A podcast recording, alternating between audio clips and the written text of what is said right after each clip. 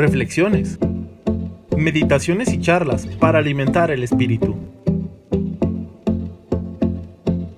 Bienvenido al podcast El Corazón de la Palabra.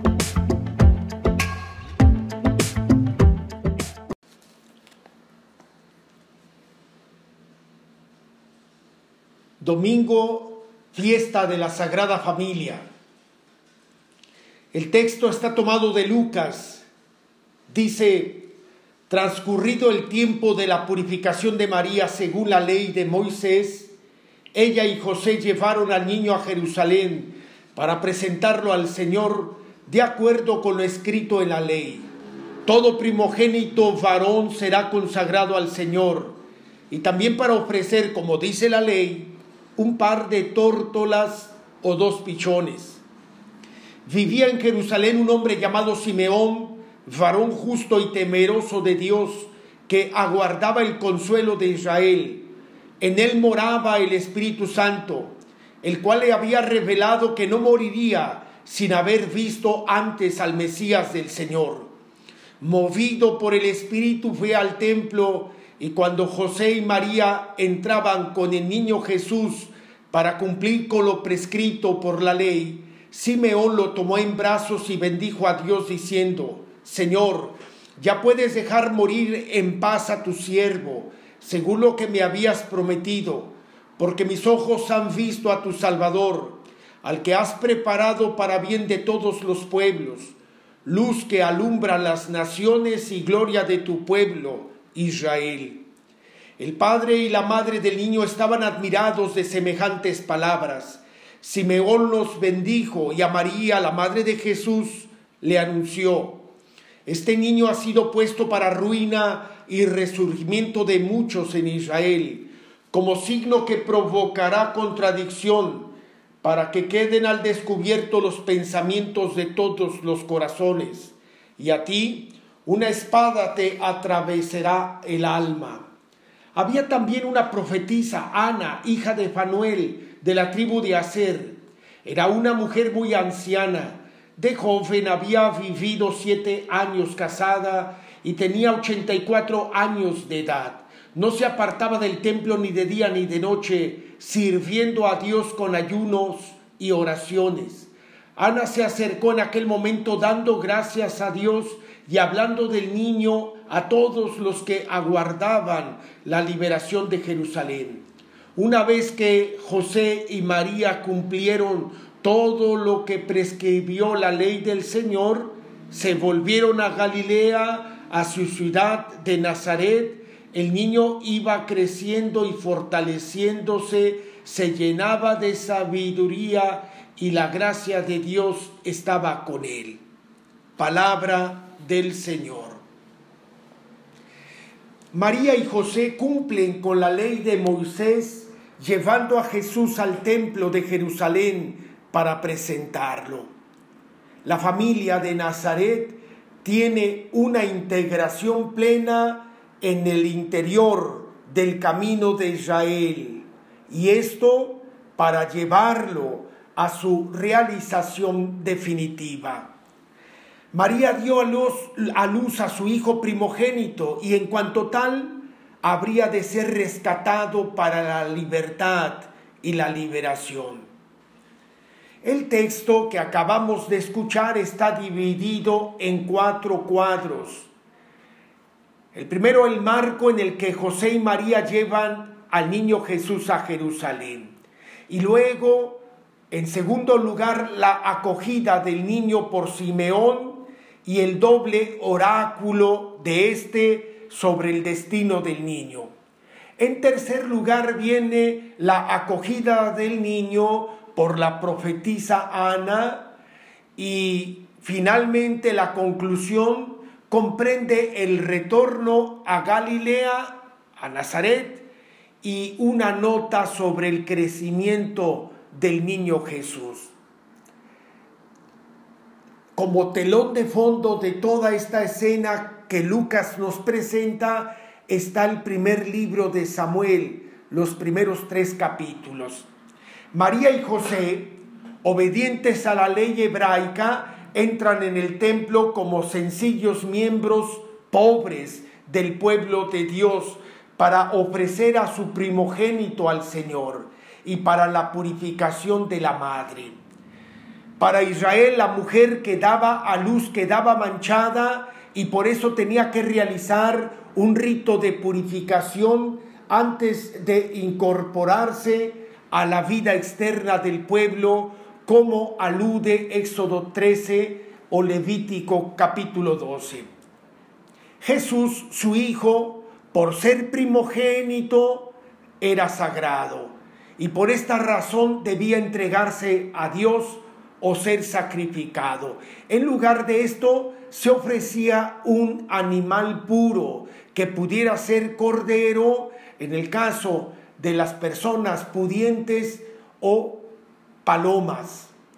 El sacrificio que ofrecen José y María es el de los pobres. Y el sentido de este ofrecimiento se comprenderá desde la cruz. Confianza y abandono en Dios cualifican esta ofrenda de Jesús niño anticipo de la verdadera ofrenda del Hijo al Padre que se cumplirá en el Calvario. Para los parámetros de la honorabilidad mediterránea del siglo I, parece que los ponía contentos que gentes de bien se expresaran adecuadamente de su niño. Simeón era una persona justa y piadosa, gozaba de la presencia del Espíritu Santo, y Ana, una mujer consagrada a Dios e intérprete de sus designios. Según la ley hebraica, para garantizar la veracidad de un hecho, se requería la declaración de dos testigos. Ambos, Simón, Simeón y Ana, simbolizan la acogida por parte de los anahuín, de los pobres, del Salvador que, que Dios les había prometido. El primero, Simeón, aguardaba el consuelo de Israel. Ana aguardaba la liberación de Jerusalén. Simeón, un anciano que había envejecido, sin que envejeciera su esperanza de ver al Mesías, pronunció dos oráculos, uno sobre la paz mesiánica, lo que en, la liturgia de las horas rezamos por las noches, el Nunc Dimitis, y el otro sobre el juicio que conduce a la división. En sus palabras de dolor y lucha se descubre que el antiguo Israel de la esperanza puede descansar tranquilo su historia no acaba en vano.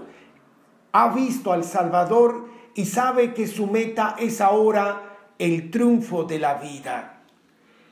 En esa vida encuentran su, sentido todos los que esperan, porque Jesús no es solo gloria del pueblo israelita, es el principio de luz y salvación para todas las gentes.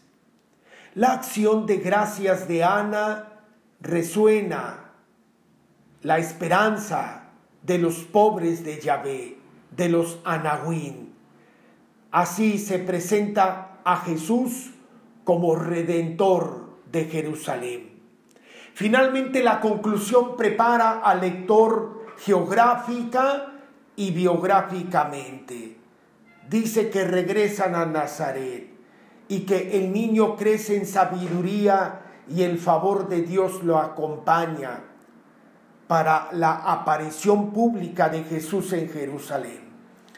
De la vida oculta de Jesús se dice bien poco, porque este poco es suficiente para captar el espíritu y apreciar, el ambiente en que vivía el Salvador.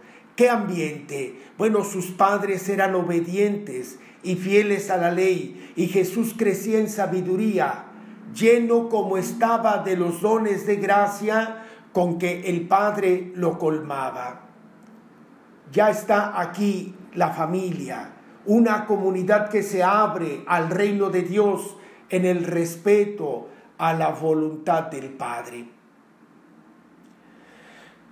Pues bien, yo creo que celebrando esta fiesta vale la pena preguntarnos qué valor le doy a mi familia.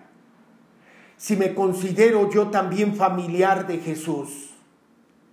Allí en la presencia de Simeón y de Ana, José y María captan nuevos llamados del Señor confirmando su servicio.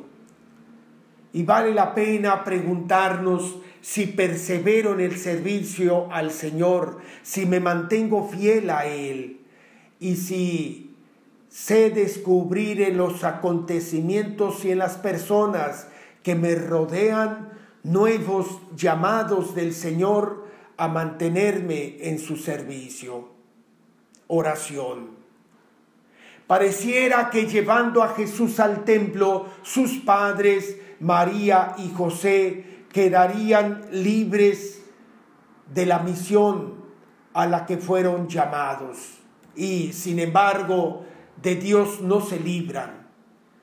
Habiendo aceptado al Señor en su vida, ya no los dejará sin nuevas encomiendas.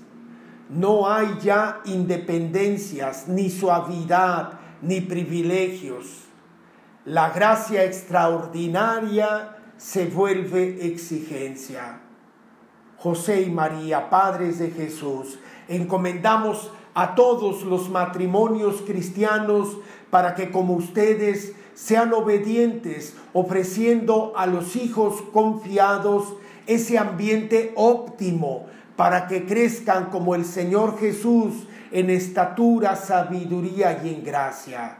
Señor, manténlos unidos en el amor y en la atenta escucha de tu palabra. Que de sus hogares, como lo fue con aquel de Nazaret, surjan creyentes obedientes a, tu voluntad. Señor Jesús, que los hijos desde sus hogares cálidos y nutrientes crezcan como tú en estatura, sabiduría y en gracia. Que los hijos vivan sometidos a sus padres y los padres a tu querer. Guarda a cada familia en tu gracia y en tu paz verdadera. Amén.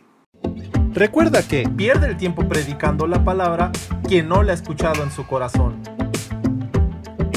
Escucha el corazón de la palabra en tu plataforma preferida y síguenos en nuestras redes sociales.